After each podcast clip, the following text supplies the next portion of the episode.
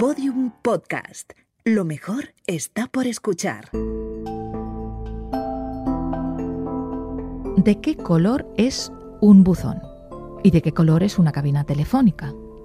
Los que me escuchéis en España responderéis que los buzones son amarillos, pero hace solo 30 años hubiera respondido que eran grises. Y posiblemente, dentro de menos de 30 años, los que quedemos por aquí responderemos que ya no hay. Buzones digo, ni amarillos ni grises. Hace unos días retiraron la última cabina telefónica que había en España. También era gris y claustrofóbica.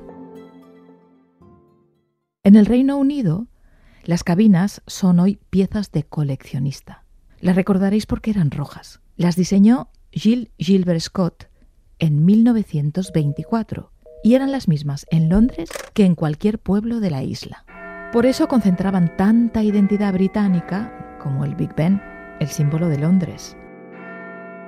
¿Qué es más inglés? ¿Un autobús de dos pisos o la propia Her Majesty? que no podemos considerar estrictamente diseño, aunque es innegable que el protocolo monárquico es un altísimo ejercicio de diseño. Fue el rojo lo que hizo que los autobuses propuestos por la London General Omnibus Company destacaran entre las 20 compañías competidoras. Para 1930, todos los autobuses de Londres eran rojos. Hoy vamos a hablar de cómo el diseño crea identidad. Son muchos los productos que llevan una nacionalidad asociada, y no me refiero solo a las banderas. Pensad en el Citroën dos caballos, en el School Bus amarillo o en la navaja suiza, que comentábamos en el episodio anterior. Por supuesto, aquí también entrarían los diseños o los colores que identifican una religión, un equipo de fútbol o, sí, un partido político. El color y la forma definen, pero hay más. Muchos objetos útiles son, a la vez, un producto funcional y un signo de identidad. Pensad, por ejemplo, en cómo os imagináis a la persona que conduce ese dos caballos o a quién imagináis al volante de un Ferrari. Sin conocer a esos conductores, nos podemos hacer una imagen de ellos, puede que equivocada, claro, basándonos en el diseño de los coches que conducen. Esto no es arte adivinatoria es crear identidad. Y los coches, además de trasladarnos, lo hacen. Crean identidad. Bienvenidos al segundo episodio de nuestro podcast. Hoy viajaremos por el mundo para hablar de diseño e identidad. Soy Anachu Zabalbeascoa y esto es La Gran D. La Gran D, un podcast de Valencia, capital mundial del diseño 2022 y Podium Podcast Segundo episodio. La cabina y la bandera arcoiris. El, el gracismo tiene que hacerse notar. Unas veces a base de grito y otras veces de silencio, depende de, de cuál sea tu entorno. Ha de contrastar en general. Si estás en un espacio muy ruidoso, algunas veces te conviene ya estar muy calladito. Y si al contrario, si, si el entorno es muy callado, tienes que hacerte notar. ¿no? Os regalo un consejo de experto, un consejo de Premio Nacional de Diseño. A Pepe Jimeno le he invitado a la Grande para hablar de diseño gráfico. Conoce bien su evolución. Yo recuerdo mucho el colacao. Me, gustaba mucho el colacao, era, era potente de color, lo tenías encima de la, de la mesa y recuerdo también la, la gráfica de la lechera, de la leche condensada. Y lo recuerdo porque Claro, lo tenías encima, al lado de tu taza, que te acababas de poner la cucharada de leche condensada. Eh, cuando éramos pequeños tomábamos mucha leche condensada, en aquella época no debía de haber otra, no me acuerdo por qué, pero y entonces lo tenía allí y estaba comiendo y estaba observando y era mal comedor, entonces me costaba muchísimo y me aburría de comer. Entonces lo que miraba era los dibujitos de lo que tenía al lado. Y recuerdo esos dos por los botes. El de la lechera era una especie de grabado de una señora con un delantal todo recogido y que llevaba un, una, un recipiente con leche sobre el hombro, ¿no? Era un dibujo de línea. estaba muy gracioso. Yo creo que todavía lo ahora, últimamente lo he visto no hace mucho, lo he visto rediseñado, lo he visto tocado. Y luego recuerdo el, bote de colacao con los, el fondo amarillo y, la, y las letras del colacao. Jimeno nos habla de dos recuerdos. De uno conserva una imagen, del otro prácticamente solo un color. Nuestros recuerdos, nuestra nostalgia y nuestros anhelos están ilustrados, amueblados o construidos con diseño. A veces con imágenes, otras con recursos gráficos. Yo soy forofa de Bruno Munari. Él, junto con Milton Glaser, al que ya llegaremos, es uno de los grandes sabios del diseño. Munari con esa forma tan suya de hacer, hablar y escribir, definía el mejor grafismo de una manera muy económica. El mejor grafismo es un puñetazo en el ojo. Eso escribió Bruno Munari. Munari también definía la fuerza del color a partir de los sonidos. En una conversación normal, cuando uno no puede sostener una discusión, se pone a gritar. Con eso no ofrece información nueva, pero consigue que le oigan. Muchos carteles quieren ser escuchados a toda costa, aunque no tengan nada interesante que decir, y entonces gritan con los colores. Y algo tendrán los colores porque Jimeno es capaz de describirlos desde, atención, el olfato. La imagen, la imagen abstracta es más directo, eh, eh, te ofrece menos narración pero a nivel de indicarte algo es más inmediato. Es como también el olfato. Puedes escribir menos cosas con el olfato a veces, pero es muy inmediato. O sea, la sensación que te llega es muy inmediata, muy directa. Y con el color pasa, pasa es eso. Cada partido político tiene un color que lo identifica. Por eso a los seguidores de algunos se les define con una sola palabra. Y esa palabra es un color. Los rojos las rojas.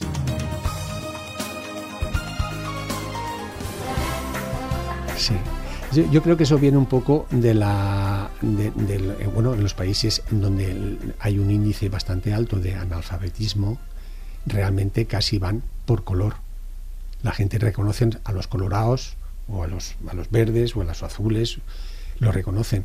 Yo creo que de algo de eso hay todavía esa costumbre de, de, el color que no se necesita leer, o sea, la imagen no necesita lectura, o sea, si tú reconoces un dibujito, es más fácil recordar un dibujito que recordar una palabra o que poder leer una palabra. Entonces yo creo que va un poco por ahí, porque necesita un elemento que sea muy fácil de identificar por todo el público, que no se le escape ningún voto porque la gente no sea capaz de identificarlo. Y por eso utilizan también el color, porque aunque no puedas leer, puedes ver el color. Y luego, mm, bueno, es muy, muy cómodo tener un color propio, la verdad, porque te, o sea, simplemente pones una pancarta con rojo y sabes de quién es, o la pones de azul y le sabes quién es. Además de un color, los partidos tienen un logo que los identifica.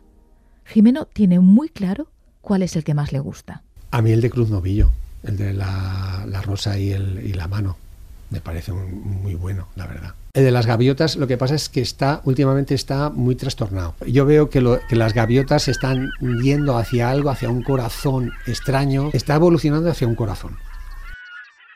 Ese logo de las gaviotas es obra de Fernando Martínez Vidal, que lo ideó cuando el PP se llamaba Alianza Popular. El último rediseño, del que habla Jimeno, lo firmó Sergio Ramos y apareció en prensa que Martínez Vidal se había enfadado. Cada partido político tiene un diseñador, aunque hay un diseñador, Rafa Celda, que tiene dos partidos políticos.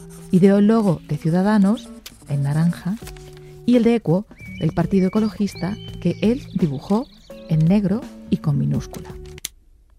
Los colores marcan el tono en la política y también en las banderas.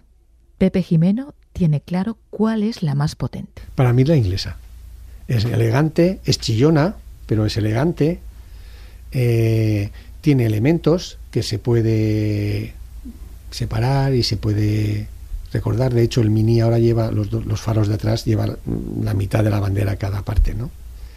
A mí me gusta, me gusta más esa que la americana. La encuentro más potente. La americana es más, eh, más demasiado elemento, demasiada cosa, demasiado descriptiva. La otra es más abstracta, más Dios los cría y ellos se juntan. El Mini Morris con la bandera inglesa. En realidad, la bandera inglesa es un anacronismo. Os cuento por qué. Es una mezcla de símbolos religiosos. La cruz de San Jorge, la roja, el patrón de Inglaterra. La de San Andrés, blanca sobre fondo azul, que es el patrón de Escocia. Y la de San Patricio, también al fondo, que es el patrón de Irlanda y figura en la bandera desde 1801. Aunque la mayoría de Irlanda ya no pertenezca al Reino Unido. Por si fuera poco, la bandera descuida a Gales, cuyo símbolo no es una cruz sino un dragón que tendría difícil cabida. Todo por diseño. Pero sí, seguramente donde mejor lucen los colores es en las banderas.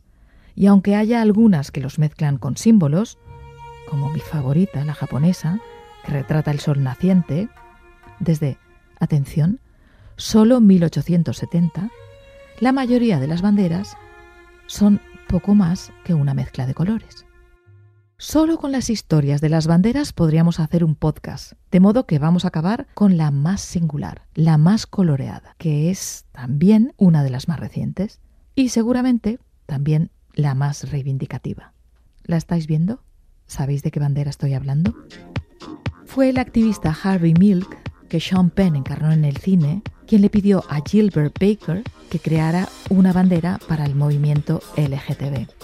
Baker eligió el arco iris para hablar de diversidad y el 25 de junio del 78, en el primer orgullo gay que Milk organizó en San Francisco, la bandera arcoíris ondeó por las calles. Meses después, Milk fue asesinado. Puede que esa brutalidad pruebe la fuerza de un arcoíris convertido en bandera. A las marchas del orgullo conviene llegar en metro. Y, de nuevo, allí encontramos color. Cada línea de metro tiene asociado un número y un color.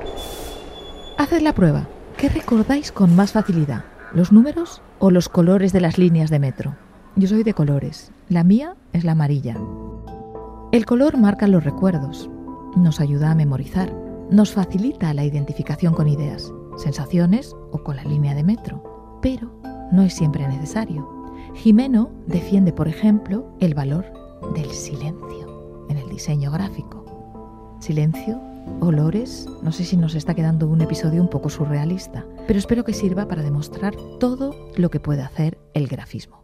Claro, si tú haces un ruido es como si tú tienes un tambor y no tienes nada que decir, tú le das un tamborazo y todo el mundo te atiende. Luego ya no te atienden más porque no tienes nada más que decir, pero el ruido lo has hecho. Y un tamborazo sería una mancha roja, por ejemplo. El tamborazo es mm, hacer algo, mm, algo eh, diríamos, un poco eh, irreverente, por llamarlo de alguna manera, ¿no? Tú haces algo irreverente que no va a ningún sitio y tú haces una llamada de tambor porque has sacado una cosa fuera de sitio. Yo creo que el mejor cartel es el más inteligente, siempre el que con una capacidad no hace falta ni que sea agresivo. Hay carteles que tienen una gran sutileza, que no son nada potentes y son soberbios. Y hay carteles que incluso los puedes leer de distinta manera, ¿no?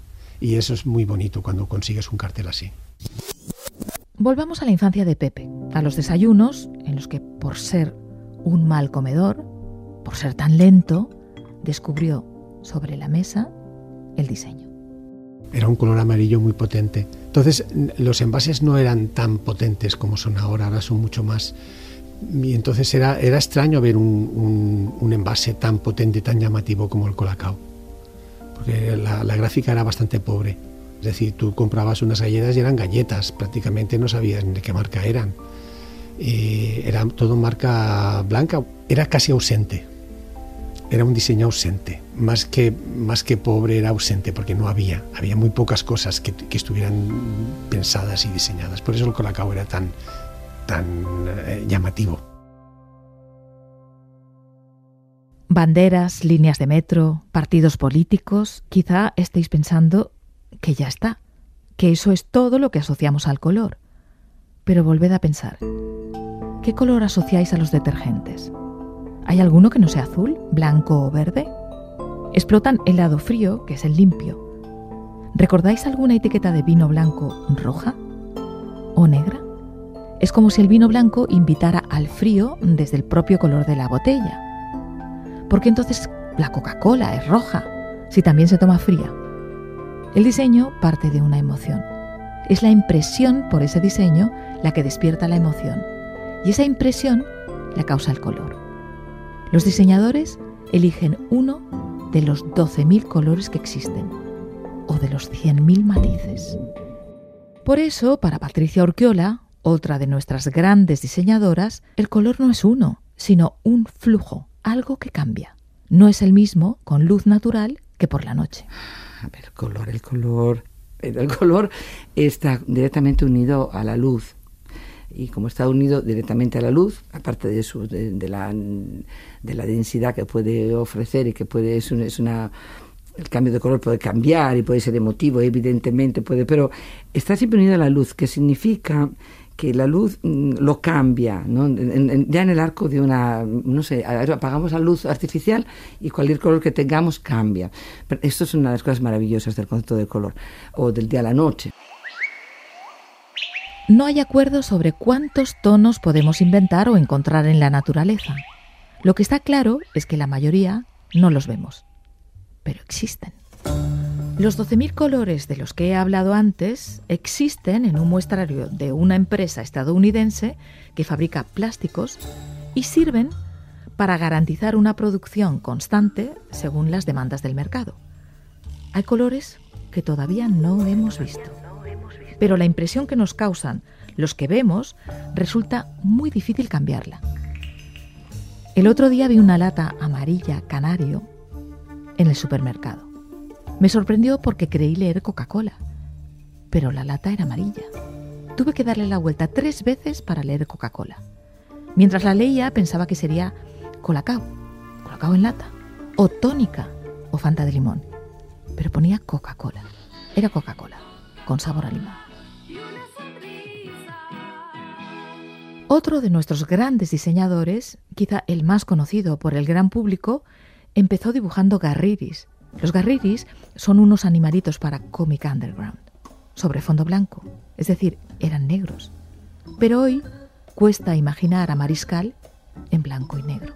Los colores es evidente que tienen un componente emocional bestial, pero que también te definen muy bien un objeto o lo que sea. O sea, es, es fuertísimo los colores. Pero no sé, en diseño, quieras o no, eh, sí que hay un componente fuertísimo que es el cultural, emocional, que está ahí siempre presente y que gana muchísimo. El color es un mundo de emoción, pero también de tópicos. Por eso tiene un impacto tan inmediato y despierta tantos sentimientos. Bueno, el negro, si tú hablas ahora con los clientes, el negro es calidad. Antes era una cosa más siniestra, ¿no? Más, más lúgubre. El negro, uy, negro es muy triste. Eso, eso sí que ha cambiado, valores que han cambiado. Ahora las cosas que son de VIP son negras. El rojo es pasión. Al rojo la pasión le llega de la sangre, aunque, como diría Patricia Urquiola, la sangre cambia de color y apenas es roja un instante. Por no hablar de los peligros de asociar pasión y sangre, claro. Con todo, entre los tópicos puede que el verde se lleve la peor parte. Comenzó asociado a la naturaleza, que es donde debería haberse quedado, pero a la naturaleza de verdad, no la que quiere pasar por natural. Jimeno, una vez más, nos explica este cambio. El verde es esperanza, el verde es frescura, ahora es más el verde es ecología. En este momento el verde es ecológico. Verde, azul son ecológicos. Son colores fríos, son frescos. El verde es húmedo, está mojado, es futuro es sano, es natural, como si la naturaleza no tuviera rojos, o amarillos, o marrones. ¿Quién decidió que el verde no podía encerrar pasión? El uso del color nos despierta siempre una respuesta primaria. Pero es inmediata y es que, claro, tú estás trabajando con el público y es a, la gente a la que te diriges, que es la que tiene esa carga. Entonces, Es como, como tú, tú creas un, un- un- en los alfabetos, tú creas una serie de códigos para que la gente lo pueda leer. Y, y con, con los colores y con las formas pasa lo mismo. Hay una serie de códigos que tú los has de emplear porque la gente los interpreta de esa manera. Munari decía que en realidad también vemos con la imaginación, porque en verdad el vino blanco es amarillo, no es blanco. Blanca es la leche. También es un poco por, por cómo se ha dicho, por la tradición, ¿no? No sé quién al principio diría que es blanco frente al negro, porque el negro tampoco es negro, es rojo. En castellano tenemos un tono muy preciso para el vino, el tinto, pero en inglés se dice red wine, rojo, y en francés rouge, o en italiano rosso. Para ellos también es rojo. Y eh, en, en valenciano también es vinegre, también es vino negro. Si la identidad se asocia tanto a un color que cuando vemos Coca-Cola en lata amarilla pensamos en Colacao, ¿cuándo decide una empresa cambiar de color? ¿Cuánto cuesta? ¿Y qué ocurre? Cuesta muchísimo, sino que se lo pregunten al Banco de Santander de cambiar del verde que tenía al rojo. Se gastaron millones, millones en, un- cambio, en un error de ese tipo. Porque si se gastan ese dinero en cambiar un color es porque el otro no era. Pero no todo es cambio y ruido en el diseño gráfico.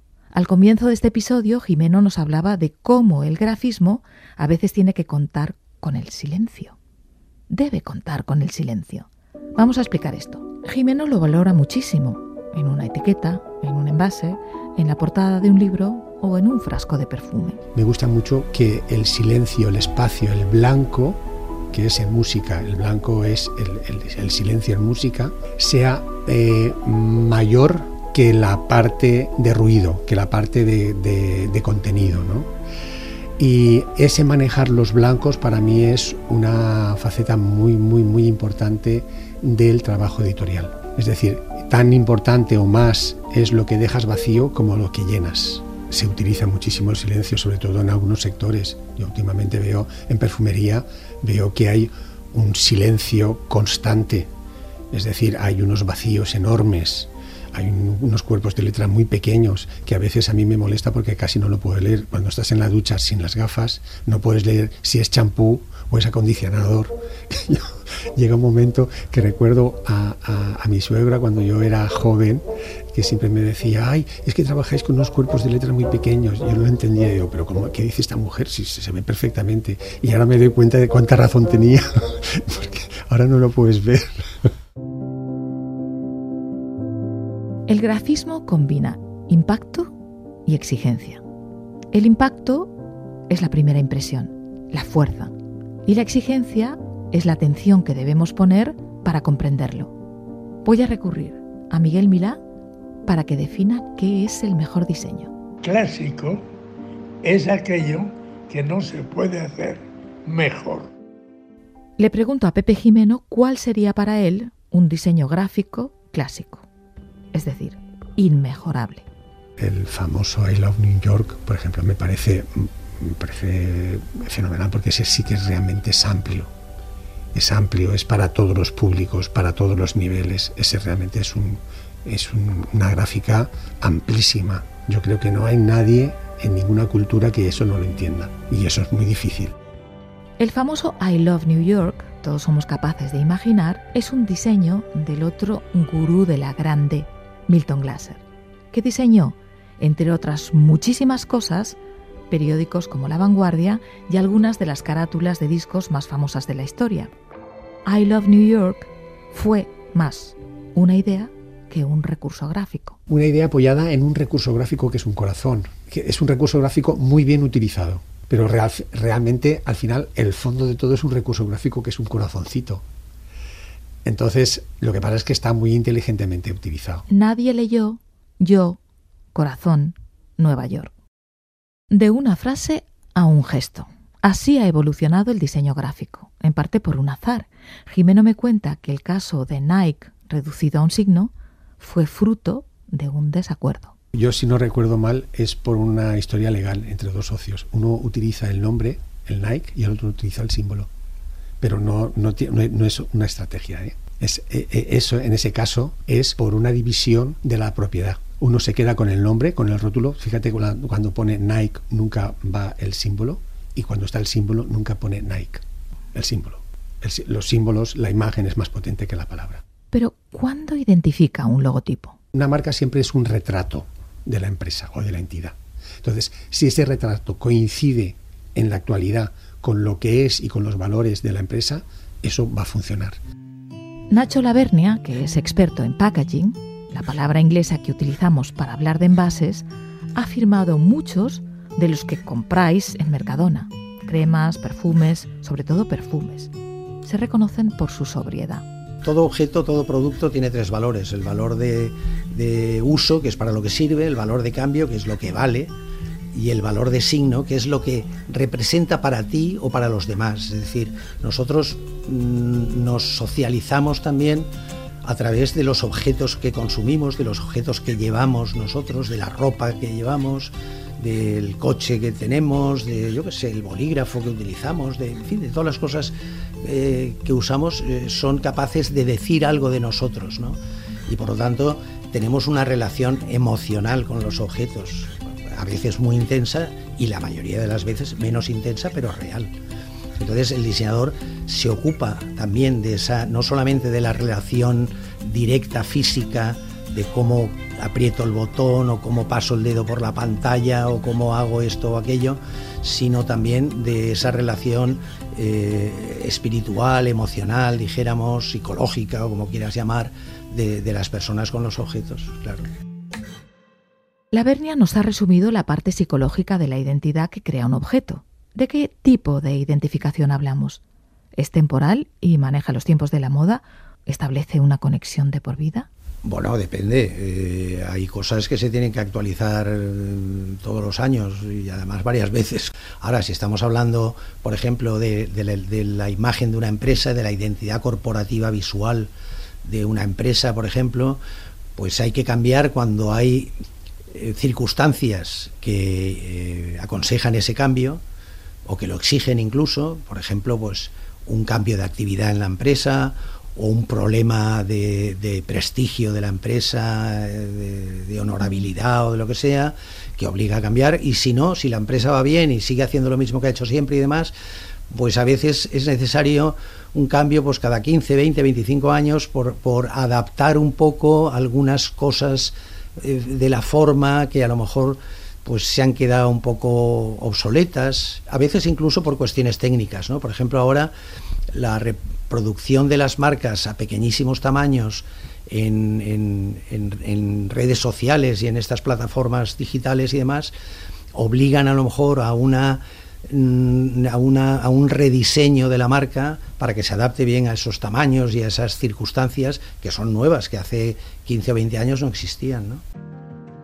Más allá de colores y logotipos, la identidad se construye con calidad, pero se invita a conocer las cosas por su embalaje.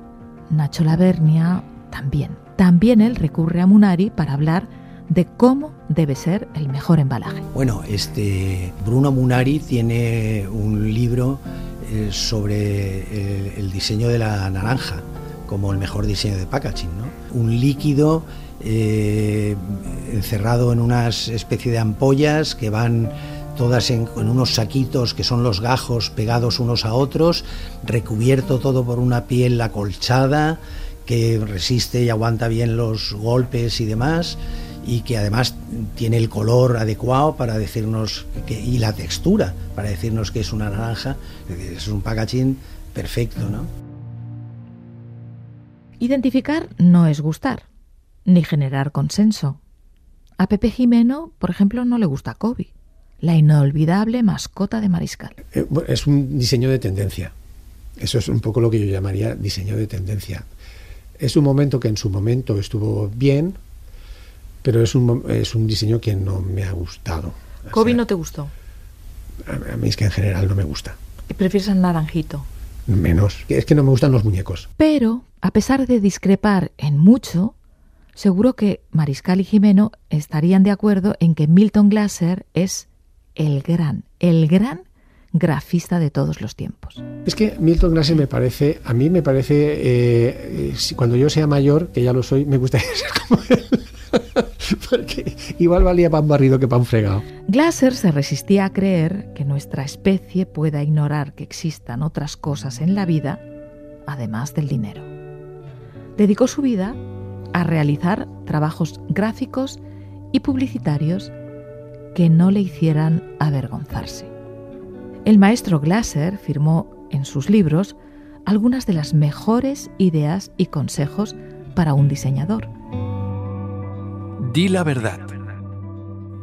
Nunca intentes hacer el trabajo de dos semanas en un día. Lo bueno es enemigo de lo mejor. Una tira cómica puede tener un efecto social más profundo que una obra de Picasso. El arte nos hace más atentos. Nos ayuda a sobrevivir estimulando nuestra atención. A buscar arte y verdad en los museos y en los supermercados vamos a dedicar el próximo episodio. Nos preguntaremos cuál es el lugar del diseño. Esto es La Grande. Soy Anachu Zabalbeascoa. Gracias por escuchar.